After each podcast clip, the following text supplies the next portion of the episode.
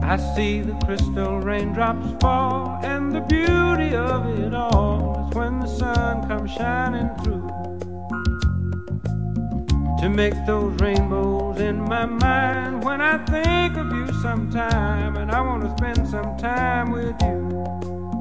just the two of us. We can make it if we try,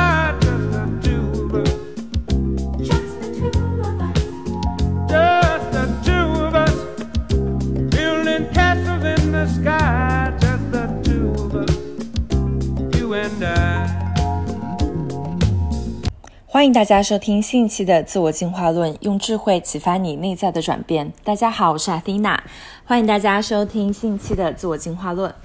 呃，那这一期自我进化论呢，我想跟大家分享我最近看的一部小说和一部电影给我带来的一些关于这个时间观和宿命论相关啊、问题的一些思考。嗯，那这部小说呢，其实是非常有名的，是一名科幻呃作家写的很著名的一个短篇小说，叫做《你一生的故事》。这个故事其实非常短，就大概十五到二十分钟就可以看完看完。但是在这个故事中隐含的无数的哲学的思想和隐喻，其实是非常非常有意思，而且值得去深入推敲的。那今天这期栏目呢，就想跟大家分享，呃，我看完这部小说和它改编的电影之后，呃，关于人生宿命论和自由意识、人的命运这个话题的一些思考。那这部电影呢，它大概讲了一个什么故事呢？它其实讲了一个科幻小说里非常简单的一个框架，就是说我们地球人发现一个外星人坐着 UFO 来到了这个世界上，然后呢，这个女主呢，她是语言学的一个专家，她就被派去了和这个外星人沟通，想要去学会这个外星人的语言。那这个外星人长什么样子呢？在这个小说里描述还是挺可爱的，就是他不是一个真的长得像人一样，啊、奇形怪状的一个外星人，就是大家可以想象那种样子。它其实是一个桶，然后它有七只手，所以在这个小说里，这个外星人的名字叫做七只桶。就是有七个枝干的桶。个女主在跟七只桶打交道的这个过程中，就在学习，尝试学习他们的语言，然后就发现了说很有意思的一个一个点，就是她在学习这个语言的过程中，发现自己竟然会看到未来的一些片段。她看到了她未来会跟她的同事结婚，啊，就是跟他一起去探究外星人奥秘的这个物理学家结婚，然后他们结婚之后会生一个女儿，呃，然后在有女儿后不久，他们俩会离婚，而他的女儿会在二十五岁的时候因为攀岩事故去世。他就是在学习语言的过程中，很莫名其妙的就会看到未来的这些画面。然后这个女主呢，在这个小说和电影里面，她在刚开始的时候都非常的 struggle，就在想说这些画面到底是从哪里来的？为什么她能够像嗯看电影一样知晓自己未来的命运？然后后面呢，她逐渐发现说，这个原因是因为她正在学习和了解的这个外星人的语言，让她拥有了看到未来的能力。原因是人类的语言系统是一个线性语言系统，而七智统的语言它是一个非线性的语言系统，而这种非线性的语言系统影响了七智统的思维方式和认知这个世界的方式，所以在他们眼里看到的世界和啊、就 speak 人类语言的我们看到的世界是完全不一样的。所有人类认为未来可能发生的事情，在七只桶的眼里都成为了必然发生的事情。也就是说，七只桶会清楚的知道每一个下一秒会发生什么样的事情，上演什么样的剧情，产生什么样的对话，包括他们来到地球，也是他们清楚的看到未来几千年之后，七只桶需要人类的帮助，所以他们在这样一个时间点来到了地球，把他们的语言当做一种礼物送给人类，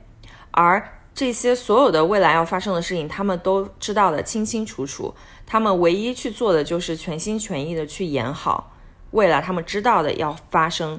这些事情的一切。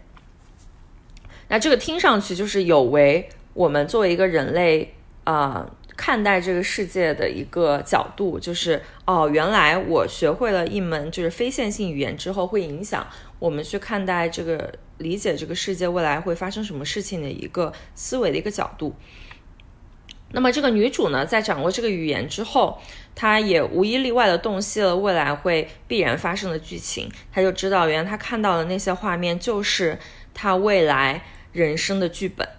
那这个时候呢，他就面临了一个选择，就是在他知道了自己未来命运的走向之后，他是否要，并且有必要去反抗这个命运，去逃避他已经知道的未来会发生的这些事情的必然性。啊、当他知道他的女儿会在二十五岁的时候因为攀岩事事故丧生，他是否可以去选择通过不生孩子来努力逃避未来会发生的这样的命运？但其实这背后还隐藏了一个问题，就是他所谓的这种反抗是否能够真正的改变自己的命运？因为在这里有一个逻辑上的一个悖论，就是当一个人真正的看到自己未来命运的那一刻开始，其实他的自由意志就已经消失了。这其实就像俄狄浦斯王杀父娶母的故事一样，就我们知道俄狄浦斯他的命运在一出生的时候就已经被预知了，而他的父亲为了试图逃避这个命运，把他放逐到很遥远的地方去。但是就连逃避本身这个动作都已经构成了命运的一部分，啊、他最后还是走上了杀父娶母的这个命运必然性的道路上。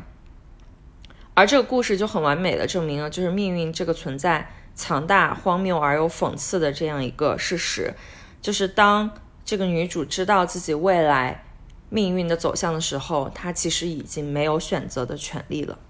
所以这个电影它透露着人类就是面对宿命论的时候一个根本的哲学的问题，就是如果你已经知道自己未来的命运，并且也无法改变它的时候，那么在这种情况下，你是不是你的人生就已经完全失去了意义？你就已经成为了一个傀儡？你来到这个世界上，就好像被人被已经设定好的这个剧情操纵着，要去完成这样一个使命。那么你是否还有必要再去经历这样一场命运？基于你已经丧丧失了自由意志，就是你根本没有，其实你根本没有对你未来人生的这个选择的权利。那这个作者呢，怀特讲，我特别喜欢他的一点就是，他在这个小说里的观念就是，即使一个人已经完全知道未来他人生的剧本是怎么样，他命运的路径是怎么样，依然有必要和有意义去经历这样一场命运，去经历这样一场人生。那么在这个小说里呢，女主呢，她最后还是选择接纳并且拥抱了自己的命运，即使她已经知道了她未来啊、会跟这个物理学家在一起，然后会生一个女儿，她女儿也会去世，但她还是去选择亲身经历和演绎这样一个已经知道的剧本，去拥抱命运的必然性。嗯，在这个小说里有一段话我特别特别喜欢，啊、就是女主在这个小说的结尾说的。啊、他说他开始知道每件事情都有其必然性，他要全身心的融入去彻底理解这些必然性，他们一定是这样的。如果不知道这些事情的必然，那么我的一生都将浅尝辄止，跟随大小事件随波逐流，为这些事件所裹挟，这是无可避免的。从一开始我就知道了结局，我选定了自己要走的路，也就是未来的必经之路。我寻路而前，满怀喜悦，也许是满怀痛苦。那么我的未来，它究竟是最大化还是最小化呢？在他知道未来某一天他的女儿会死于一场登山事故的这样一个前提下，这个女主她仍然选择非常勇敢的投入到未来的命运当中，去选择爱上自己未来的丈夫，怀孕生下女儿，珍惜拥有她女儿的每一天，爱她，陪伴她，直至失去她。呃，那这个小说读完之后，其实尤其看完这个电影，在最后的结尾部分，啊、这个她的老公就问她说，Do you want to have a baby？啊，然后女主就回应他，Yes, I do。在那一刻的时候，就真的是看得我非常非常的感动，因为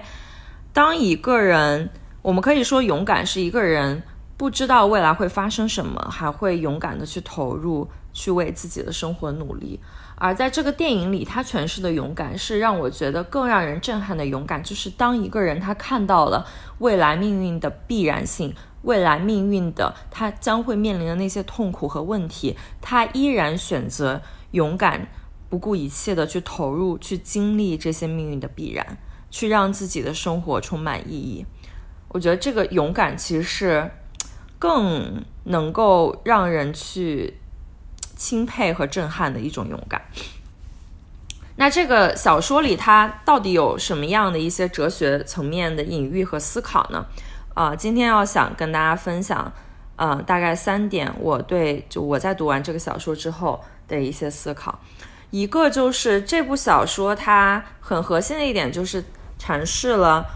我们往往会认为思维是语言的边界，但这部小说它指出来了，其实语言的边界就是思维的边界。我们人类所使用的语言系统，很大程度上决定了我们用什么样的观念和角度来看待这个世界。啊、当我们使用线性语言的时候，我们带来的就是线性思维。而像这个小说里七只桶它所使用的这种非线性语言，它带来就是非线性思维。所以这个女主她可以洞悉未来的事情。那么我们人类的这种线性的 language 线性的语言带来的就是线性的时间观念，也就是过去、现在、将来。而过去、现在、将来这样的一个呃线性的时间观念，其实是只属于人类的啊。嗯、我去年读了一本书，叫做《时间的秩序》，嗯，它是非常有名的一本这个物理学的科普书。而他在这个作者在这本书里就指出了，其实，在宇宙这个层面来说是没有时间这个变量的，更没有线性时间这样一个概念。所谓的昨天、今天、明天这样的概念，其实只存在于人类的语言和思维体系中，其他我们知道的任何生物都不存在时间的这样一个维度和概念。那么这个就很有意思，就是为什么只有人类会有时间这样的概念，为什么其他的生物就没有呢？那这个问题呢，在《时间的秩序》这本书里，作者也给出了很好的解释。就其实，在物理学的方程里面，唯一有时间、真正有时间这个变量的基本方程，其实是熵增的方程。也就是说，唯一能够衡量时间流逝的方程是熵的增加。而正巧我们人类所处的系统其实是宇宙中非常非常特别的一个系统，也就是其他的一些系统里，它的这个熵的增减都是无序的，但只有人类所处的这个系统，我们的是一直处为处在一种熵增的状态，所以这就导致了过去发生的事情，它的熵的势能是更低的。而未来要发生的事情，呃，是一定是熵的势能更高的，这就导致了我们所在的这样一个系统就是一个持续熵增的系统。那么在这样一个系统内，为什么只有人类能够感知到这样一个熵增的变化，然后把它啊、呃诠释成时间这样一个概念呢？是因为人类大脑的构造，就是因为人类大脑的构造能够捕捉到这些过去已经发生过的事情的痕迹，而且我们的人类会对未来还没有发生的事情存在预期和设想，而在这种期望和记忆之间开启的空地，在作者描述看来，它就是时间。这个对时间的这个概念的诠释，其实是非常有意思的一件事情，就是它能够让我们跳出人类，就我们现在人类所拥有的这种时间观或者看待世界的一种方式，站在一个更高的维度去看待我们对待生命和我们对待时间的一些观念。比如说，我们现在有很多人他都存在很深的这个年龄和时间的焦虑，但是其实当你跳到宇整个宇宙这个层面去看时间这个变量的时候，会发现其实这个维度根本不存在，它只是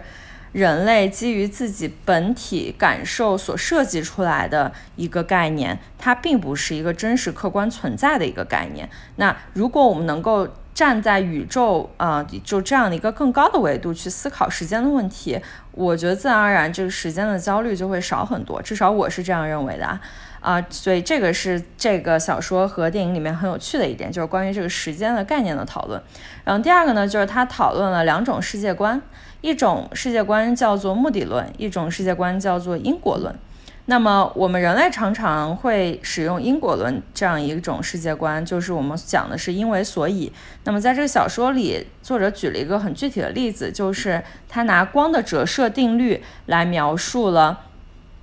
目的论和因果论这两种世界观在诠释事物之的时候完全不同的两种做法。啊、我们都知道，就是当光从水面上的 A 点折射到水下的时候，它会产生一个角度，然后到达水下的一个 B 点。那我们在诠释为什么光会折射的时候，会解释说，这是因为水的密度大于空气，所以当光进入水下之后，它的传播路径会改变，所以它会走到 B 点。这样的一种因为所以的诠释方式，就是我们所有人都非常熟悉的一种因果论的推论。而在这个小说里，啊、作者写出了就是对于这个七只桶而言，他们对这个物理定理反应反应最快的不是这样的一个解释，而是另外一种解释，就是光它从一开始就知道自己要去 B 点，而当光进入水中，它可以选择不同的路径到 B 点，因为介质变了。变了，光的传播速度也变了。如果光仍然按照原来那种走直线走到 B 点的话，那么它达到目的地的时间就会变长。所以光才改变了路径啊、选择了一条时间最短的路径到达自己要去到的水下的 B 点。而这个定理在物理学上被称为费尔马时间最小定理。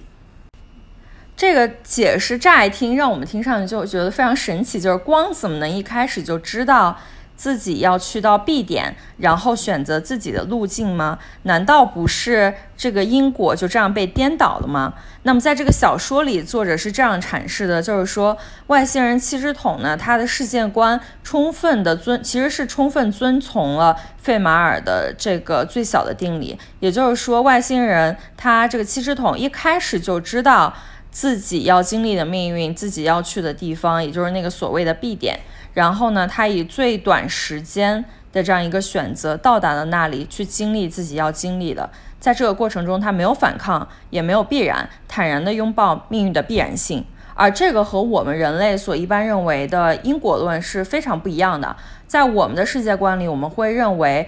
如果我选择了 A，它会导致什么样的结果？如果我选择了 B，它会导致什么样的结果？它是一个完全线性因果推论这样的一个世界的观念。那么，当我们对于世界非常无知的时候，其实我们只能用因果论这样一个方式去看待世界，而这导致的一个后果就是，我们可能在做了选择之后，会对自己当初的选择感到后悔。我们可能会怀疑，是不是另外。一种选择可能会更好，是不是？当时我做出了另外一种选择，我就会拥有更好的一个结局。而这个时候，我们人类其实在这种因果论的方式之下，我们面临的痛苦就是：我们虽然拥有自我选择的能力，虽然我们拥有自我意志，但是我们不知道我们的选择会导致什么样的结果。我们遵从自由意志所选的我们认为好的事情。它的结果不一定是我们真正希望看到的，因为世事真的难料，我们不知道未来会发生什么。而当我们以七只桶这样的世界观，也就是以目的论的这样的方式看待世界的时候，我们可以一眼看透整个未来，我们是可以选择过程的，但是我们没有办法选择终点。而这个时候，我们的痛苦就是我们在一瞬间丧失了自由意志，我们明知道。会有那样的结局，会有那样的未来。我们明知道未来的那一天，就像女主所经历的一样，她自己心爱的女儿会因为事故丧生，但是她没有权利去避免这样的结局。所以呢，这两种世界观放在一起，不管是我们人类所熟悉和应用的因果论，还是这篇小说里七只桶的目的论，他们其实都揭露了一个很根本的事实，就是。不管作为人还是任意的一个个体，在这个宇宙中，我们就是自身没有办法决定和掌握那个最终的结果和结局。最终，我们是走向 B 点，还是走向其他任意一点，我们都没有办法去掌握。我们没有办法掌握命运本身。这听上去其实是一个挺 sad，就挺。悲悲悲观的一个观点，就是说来说去，不管我们是外星人还是这个地球人，不管我们用什么样的观念去看待这个世界，我们都无法掌握命运。呃，但是我我在这里还挺想就是表达我自己的一个观点，就是当我们去讨论这个命运，我们是不是想要掌握甚至改变命运的时候，我们应该再多问自己一句：我们想要改变或者掌握的究竟是什么？就在这样一个改变和掌握命运的诉求之下，我们最根本的那个驱动力到底是什么？我们究竟想掌握什么？我们又想改变什么？我觉得这个问题其实它根最根本隐藏了一个价值判断，就是我们人类认为自己知道什么是好的，什么是不好的。我们天然就是对那些好和不好会有一个自己的判断。可是这个判断却其却却其实是非常主观的，非常缺少标准的。它导致的就是说，在我们这一刻认为好的事情，可能到下一刻它就变成了一个不好的事情，或者说我认为的好和别人认为的好不会是同一个事情啊。所以它导致的一个结果就是，当我们想要拼命紧紧地握住和改变命运，想要把那个所谓坏的命运改变成好的命运的时候，它不一定是真正的好，我们现在所认为的好，等到那一天我们去亲身经历的时候，不一定是那一刻我们所认为的好，所以这就产生了一个这个价值判断上一个根本的问题，就是我们真正有必要去改变或者掌握自己的命运吗？我们真的知道什么样的命运对我们来说是有意义的，或者什么样的命运是我对我们来说是真正的好？或者真正的不好吗？然后我想在这里表达一个我自己的观点，就也是我在过去这一年我世界观一个很根本的一个改变，就是去放下我自己对于好或不好的判断和好恶，去承认自己的局限性，然后去完全的拥抱那些我自己害怕的。啊，或者说世俗层面上所认为的那些不好，比如说大家认为死亡是不好的，认为失去一段亲密关系是不好的，认为生病是不好的，呃，认为去经历那些痛苦是不好的。而我在这里想要跟大家分享的就是，如果我们能够放下自己这些其实根本没有标准的。好恶的判断，甚至今天和明天都不一样的好恶的判断，去全然拥抱这些我们所认为不好的东西，就告诉自己这些不好的东西其实也挺好的。我去经历这些痛苦，我经历这些悲欢离合，我经历爱与不被爱，我经历生死，这些都没什么不好的，它就是构成我们人生或者构成我们命运的一部分。当我们能够放下这种好或不好的好恶判断，放下我们想要对命运拼命掌控的时候，去全然拥抱生命的未知和必然的时候，我们其实也就少了很多很多的问题和痛苦和 struggle。我们能够更多的去全然拥抱我们要经历的一切。哦，这个是我觉得这部小说最触动我的一点，就是我觉得它完美阐释了。在过去一年，我整个人生观和世界观最大的一个转变，就是放下对命运好或者不好的好恶判断，全然拥抱生命必然性的本身，去接纳问题本身的存在。那就是这个话题继续往下说啊，就是我们先撇开宿命论，呃，我们的命运就是就这样被确定的这个话题不说。啊，我觉得我就很多人，包括我自己，也会经常感叹感叹，就说到底是什么在操控着我们这个命运的走向？就为什么总是会有那种重复的模式或者重复的人生剧情反复上演？尤其是一些我们自己根本没有预料的一些剧情，比如说我们就是会反复爱上，嗯、同一种类型的人，进入同一种类型的关系，但是这些人却并不能真正带给我们幸福。或者为什么我的工作里总是会 repetitively 出现非常压制我们自己的上级，然后很难去解决这样的关系？啊、那这个时候就衍生了一个问题，就是我们怎么样能够知道，就是为什么会重复出现这样的命运，而我们又如何能够拿回自己对自己人空人生的掌控感，拿回对自己命运的创作的权利，真正的能够让自己有有这样的力量去改写命运，就是不要重复的陷入呃一样的剧情当中。那对于这个问题，我曾经深入的思考过，我是这么想的，就我会设想说，其实每一个人的人生都像是一部小说，然后我们每个人就是这个小说中的主角吧。然后你可以想象，当这个作家在写这部人生小说的时候，其实他会给这个小说中的人物有一个人物的性格设定，就这个人物他的价值观是怎么样的。嗯，他的性格是怎么样的？他在不同的情境之下，基于他的价值观和性格，会做出什么样的选择？啊、如果我们把这个就这个作家把这个人物的性格设定和三观设定好了之后，其实这个小说人物他是可以自己去演绎这个小说的剧情的。啊，那也就是因为如此，我们其实也很容易就判断这个人物的选择和剧情的走向的。比如说，我觉得金庸金庸中的大多数人物，他都是围绕人物一个非常鲜明的性格设定来开展剧情的。不同的人物在同一情境下，他做出的反应和选择是肯定不一样的。但这样的选应反择和反选择和反应都会是很符合这个人人物设定的。所以这就导致了一个结果，就是如果我们自己的模式就是我们一出生，或者说我们成长过程中所设定的那种模式的话，并且没有什么改变，其实 looking forward，我们是很容易去看到自己未来命运的走向的，因为我们的命运会围绕着我们的性格和我们的三观去开展，也就是我们人常说的三观或者性格决定命运。那么荣格他说过一句话，他说潜意识其实在操纵着我们的人生，而我们却将之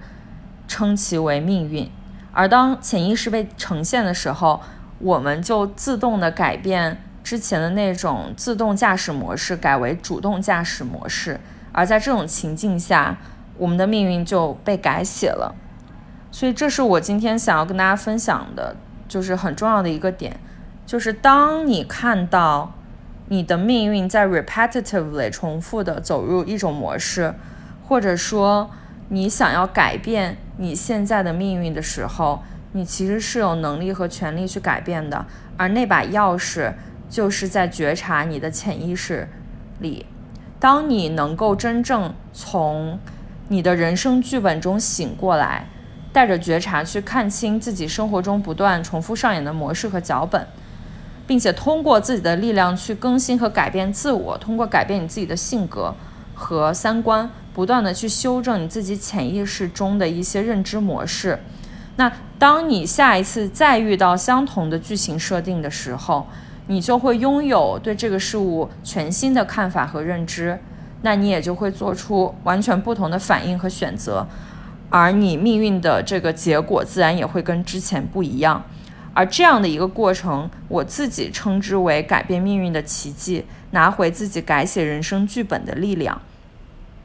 呃，我之前给过很多人做 coaching，嗯、他们就会告诉我，他们之前可能看过很多年的这个心理咨询，或者是说他们过去很多年在 struggle with 同样的一个问题，啊、或许是亲密关系里的问题，或许是自己工作中跟上级的关系的问题，或许是自己跟自我的关系，但是他们好像就是 struggle 了很久，都没有能力去跳出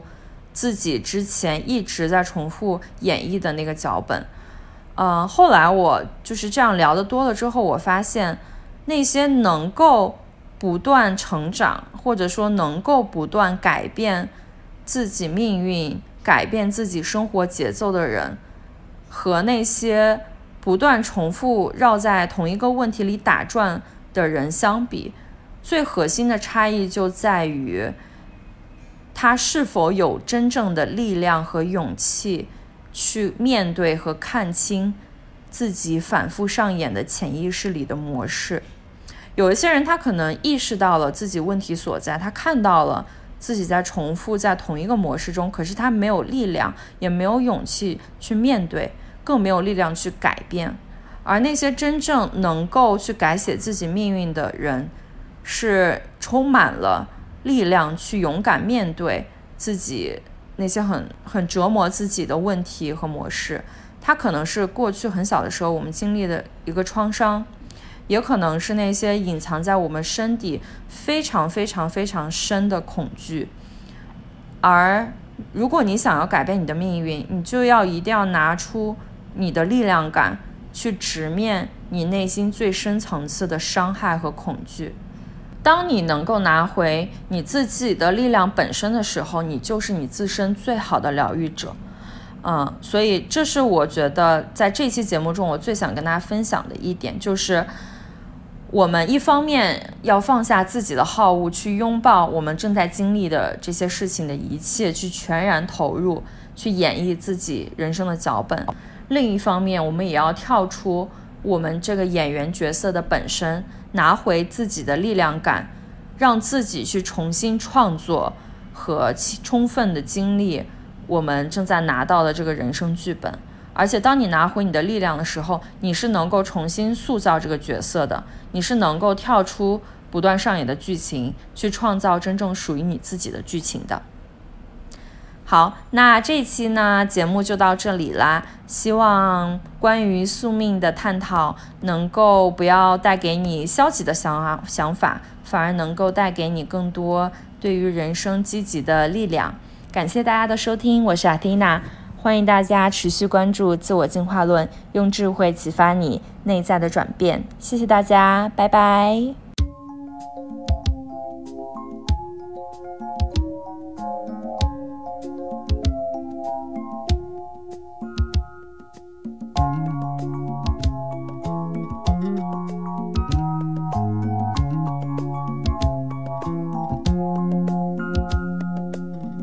I see the crystal raindrops fall, and the beauty of it all is when the sun comes shining through.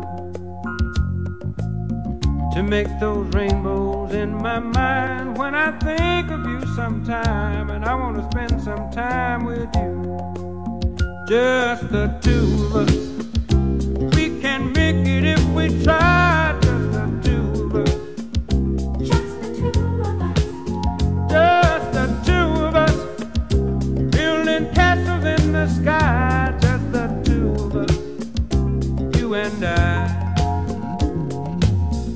Look for love, no time for tears. Wasted water's all that is, and it don't make no flowers grow. Good things might come to those who wait, but not for those who wait too late. We gotta go for all we know. Just the two of us. We can make it if we try, just the two of us.